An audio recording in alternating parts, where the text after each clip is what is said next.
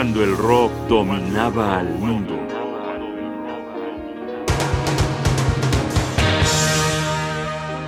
Creación e improvisación.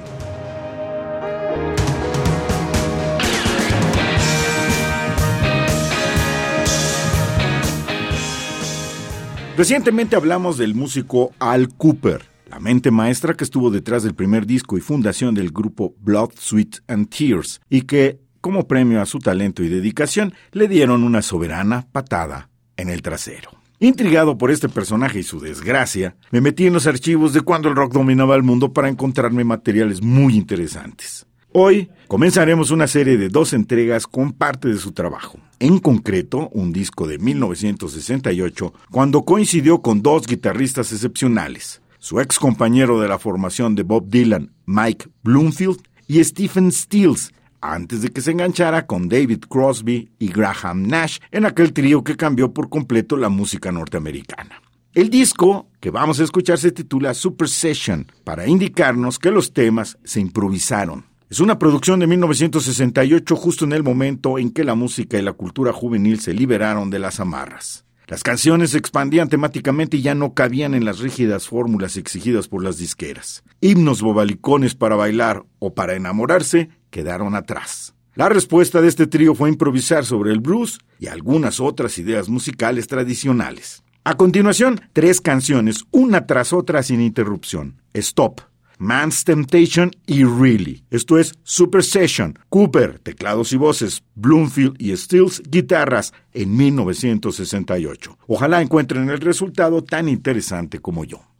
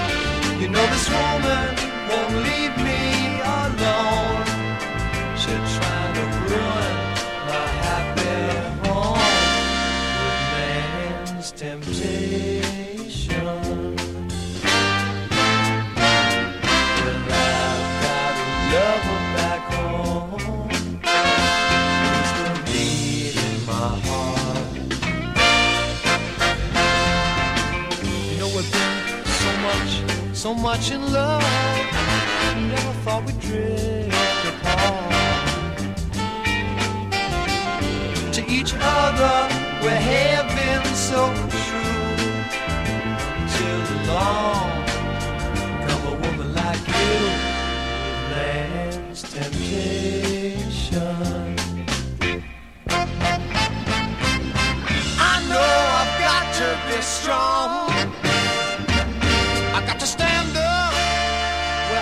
belong.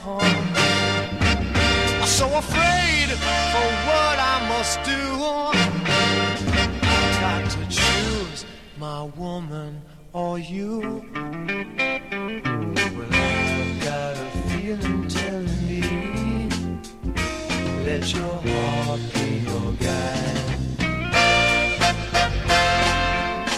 But you know I'm so much in love with either one makes it hard to decide.